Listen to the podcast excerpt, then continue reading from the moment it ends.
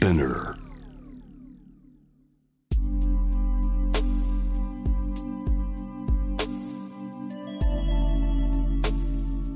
眠らない街六本木。高層ビルの一室に現れる深夜の保健室。重たいドアの向こう側。ここでは誰もが飾らない言葉で語り始める。心の声を聞き出す。特別な聴診器を持って迎えるのは酒と涙と哀愁をこよなく愛するイラストレーターの田中美咲。恋仕事家族そして性のこと。一人一人で違う体と心のカルテ。J-WAVE ミッドナイトチャイム。ようこそ深夜の保健室へ。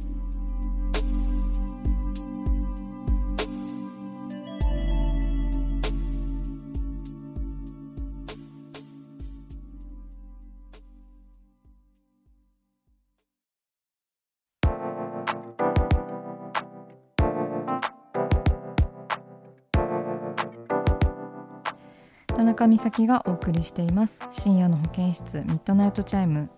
まずは買い物失敗エピソードからいきます。ね私これ大好きですよ。大好きなコーナーです。ね人の失敗みんなも聞きたいだろう。なあ。私は結構性格が悪いからね。人の失敗を聞いて笑うのが大好きなんだぜ。えーいきます。ラジオネーム右頬にミニボクロさん。25歳会社員東京都の方です。私の買い物失敗エピソードはエッチな下着です。おう。パートナーと些細なことで喧嘩が絶えなかったので仲直りのきっかけになればと思い購入しました。なんかそれも どうどうなのかしら。いいいい仲直りの仕方だな。えー繊細で卑猥なデザインに一目惚れして3日間悩んだ挙句ポチりました。いざ届いたものを着てみると何とも言えないチープ感。下着なので返品することもできないし彼氏に見せるのも気が引けます。そっとシーズンオフの服に紛れ込ませましたがいつか見つかるのではないかとヒヤヒヤです。とのことです。ねえなんかでもこう思ったよりチープだなっていう下着ありますよね。なんか結構下着あるあるな気もします。あのネットで買うとね下着の質感ってわからないですからね。そう。なんか可愛いけどね。なんか仲直りしようと思って買ったけど結局見せれてないっていう。でもチープな下着ってね良さといえばあれですね。丈夫なんですよ。なんか なんかすっごいずっと丈夫みたいなことが結構あって。私もねまあなんかそのミニ袋さんが購入した下着はきっともうなんか繊細ですごいなんかひ紐パンみたいなイメージなんですけど。なんかね私はね高校生の時とか中学生の時に買った安いなんかスーパーの下着売り場みたいなところで買った下着がいまだになんか全然使えるんですよね。もうそう。もうなんかでもさすがになんか人前には出せない感じの仕上がりにはなってるんですけどまだ履けるなみたいななんかまだ履けんのすげえってなってて安い下着ってね丈夫なんだなっていう風に思ったんですよ最近。そう。なぜかねあとお皿？お皿もなんかこう安い方が割れないなっていう風に思ったりとか。なんか安みたいな見た目だしあれなんですけど、まあ、なんかそういうなんか丈夫っていう良さも私は感じておりまして。いやなんかでもシーズンオフの服に紛れ込ませておいてさそのミニ袋さんのね。それでいつか見つかった時に結構いい話の種になるんじゃないかなって思いますよ。うん。あのサブ的な良さもね返品できないものってそういうサブ的な良さにかけるしかないからさ大事に育てていきましょうね。きっと丈夫な下着に育ちますから。ミニボクロさん右頬にミニボクロさんメッセージありがとうございました。続いてはお悩みメールです。ラジオネームグムさん。転職活動中の25歳です。私には1年半近く付き合っている彼がいるのですが最近相手が冷めてきているのかなと感じることが増えました。彼は基本 LINE の返事が遅くそっけないことが多いのですが仕事が忙しくなってからはそっけなさが増してきてデートで行く場所を事前に決めていても会った時には「今日何する?」とすっかり忘れていることが増えました。あらあら。遅刻もよくします。私も仕事と転職などで自分に余裕がなく LINE が長い間帰ってこないだけでもすごく落ち込んでしまいます。寂しいですが LINE で彼を嫌いになってしまうくらいならしばらく LINE をするのをやめたいと思っています。ただこのまま関係自体が終わってしまうのではないかと考えるとなかなか踏み出せません。美咲さんならどうしますか？とのことです。うむさんメッセージありがとうございます。ねえ。そうか。LINE そっけない問題。デート忘れちゃう。ねえ寂しいですね。そうですね。まあ付き合って1年半っていうことでなんかいい意味で考えるとこう気を許してきたという時期なのかもしれないですね。お互いにこう慣れてきたというか。ねとはいえあの親しき中にも礼儀ありという言葉がありましてですね。なんかそれは私も大事にしていきたいななんて思ってるんですけれども。まあ不満というかね。そう返事返ってこないとかってね結構イラついたりしますよね。25歳でしょ？パートナーの人も近い年齢なのかしら？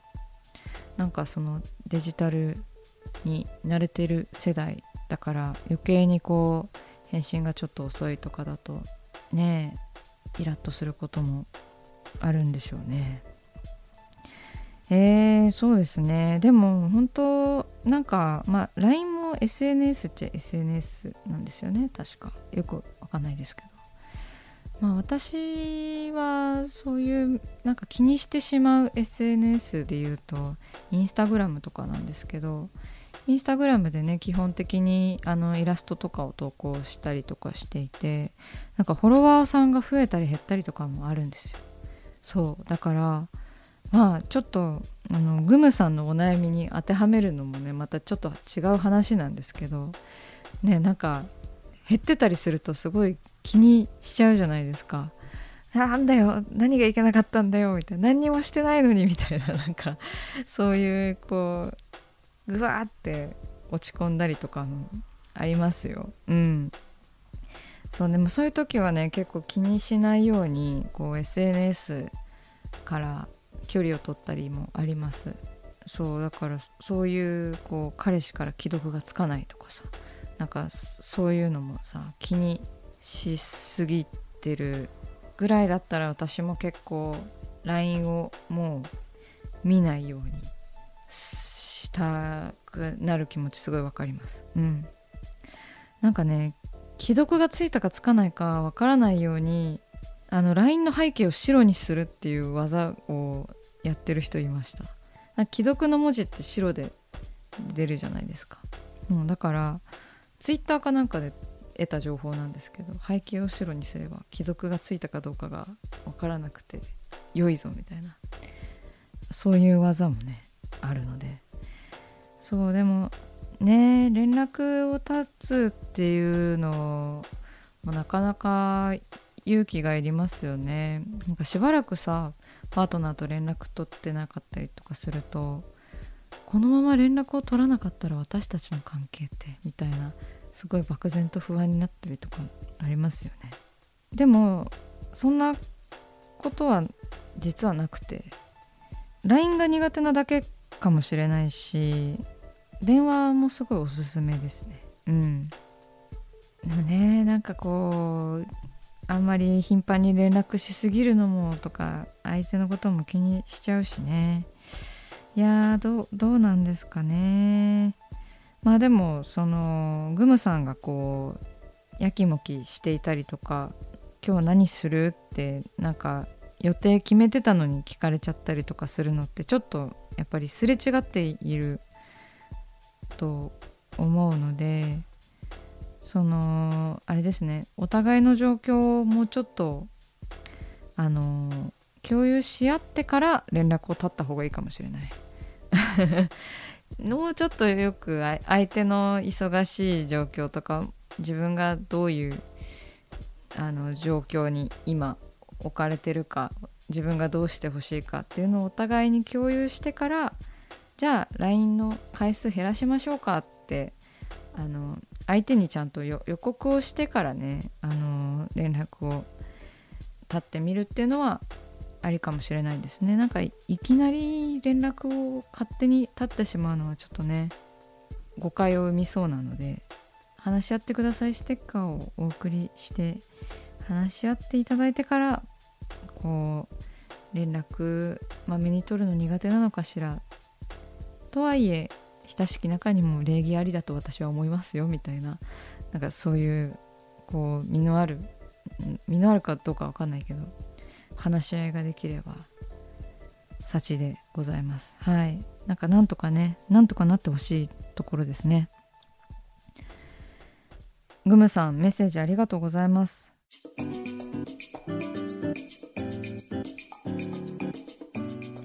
さあ始まりました。田中美咲の六畳一間。大勢の目に触れたものから人知れずこっそり楽しまれたものまでイラストレーター田中美咲の作品を作者自ら紹介するコーナーです。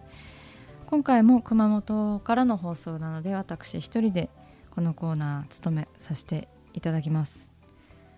さあ今回のテーマは「お前の笑顔は俺が守る」はい。何のこっちゃわからんという感じなんですけれども。こちらはですねえーと9月に放送された連食テレビエッセイ平野咲子さんの番組ですね「君と食べたい」という番組があるんですけれどもそちらのあの放送内でですねあの何人かの方がアニメーションで参加されてるんですけれどもそこに私もちょっと入れ込みました。イラストで参加しました。はい。イラストがちょっとだけ動いてるみたいな感じなあのアニメーションなんですけれどもね。はい。それでですねあの平野咲子さんがそのさまざまな2回目の放送なのかな？こちらは。9月に放送されたものは。さまざまなあの女優さんをゲストに呼んで一緒にご飯を食べる番組になっているんですけれども。でそこのあの一つのシーンでですねそのあの番組が進行するにつれて平野さんがゲストの杉咲花さんにがねこう川太郎せんべいというおせんべいをこうあの外で2人で散歩しながらポリポリ食べている時とかに。時にだったかな。えっ、とちょっと正確にどこで流れたかっていうのはちょっと曖昧なんですけれども。なんかこう杉咲さんがだ出てきた食べ物をねすごい素直にわーって驚いたり喜んだりしてくださる方だったらしくて。でなんかそれを見てね平野さんがね「お前の笑顔は俺が守る」っていうこうなんかそういう人格が現れたんだって なんかそういうことがね番組内で放送内であったのでなんかそこのシーンを田中さんに書いていただけないでしょうかっていうあのご依頼だったんですよ。はいなのであのイラストは完成したイラストなんですけどえっと夕日に照らされたようなねなんか青春っぽい感じの杉咲花さん。笑顔の杉咲花さんがこう後ろにいて。で手前にこう私これカトラリーアーマーって呼んでるんですけどあの食器で武装した平野咲子さん。なんかスプーンをねあの鎧にしたりとかあとファミレスとかによくある紙ナプキンあるじゃないですか。あれがこうスカートになっていたりとかですね。で一緒に食べてる川太郎せんべいがあの盾になったりとかしていてその食器で武装している平野さんがこうなんか戦士のように「お前の笑顔は俺が守る」ということをセリフを体現してるイメージで書きましたね。ちょっとコメディっぽいっていうか。いやこのコスプレ本当に平野さんにしてほしいなって 私思ったんですけどちょっと作りたい気持ちに駆られました。すごい似合いそうだなって。はい思いましたね。そう。でなんかイラストがテレビ画面に映るっていうのがあんまりないことなんですよね。私まあアニメーションのお仕事っていうのはえっと吉沢佳代子さんのミュージックビデオとかあとは「キコ企画」のオープニングの動画だったりとかちょこちょこ書いてるんですけどやっぱりねテレビ画面って思ってるより大きいんですよね。で割と目線に近いところにあるっていうかまあ今はねそのサブスクとかいろいろあって携帯で見ることもあると思うんですけどやっぱりいつもの白い背景で線画とかだと画面が白すぎてなんかこう見応えがないというか急に真っ白い画面が出てくるとテレビでバーンって出ることを想像するとなんか違和感がありそうだなと思ったんで割とこうベタ塗りでアニメ塗りみたいなものをイメージしてあのイラスト描きましたね。なので結構あの昔のアニメのセル画とかを参考資料にいろいろ検索してみたりしました。はい。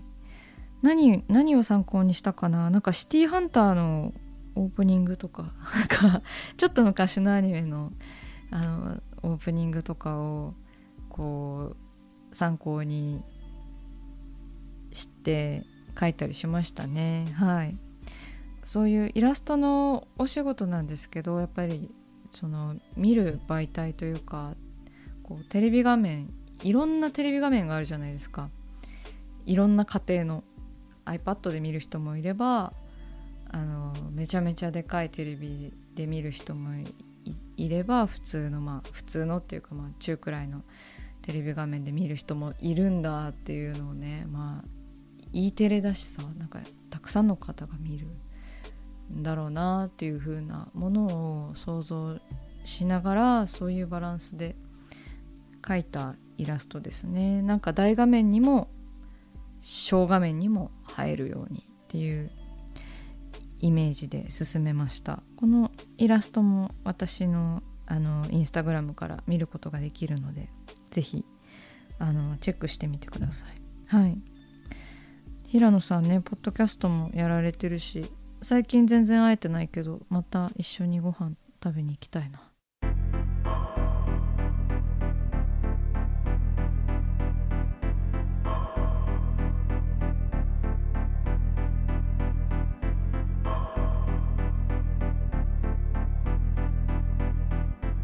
真夜中だから話せる。体のこと心のこと。 J-WAVE Midnight Chime。公式サイトとインスタグラムは24時間オープンしています。あなたの悩み番組へのメッセージお寄せください。来週もイラストレーターの田中美咲が深夜の保健室でお待ちしています。キャリコン編集長通信仕事と人生の話をゆるゆるとパワードバイミモレこのポッドキャストではミモル編集長の河原咲子が時には一人で時にはゲストをお招きしキャリアコンサルタントの資格を生かして仕事と人生そして職業キャリアだけじゃないライフキャリアの話を誰にでも分かりやすくゆるゆるとお話します。毎週金曜日に新しいエピソードを配信中です。ぜひ一度聞いてみてください。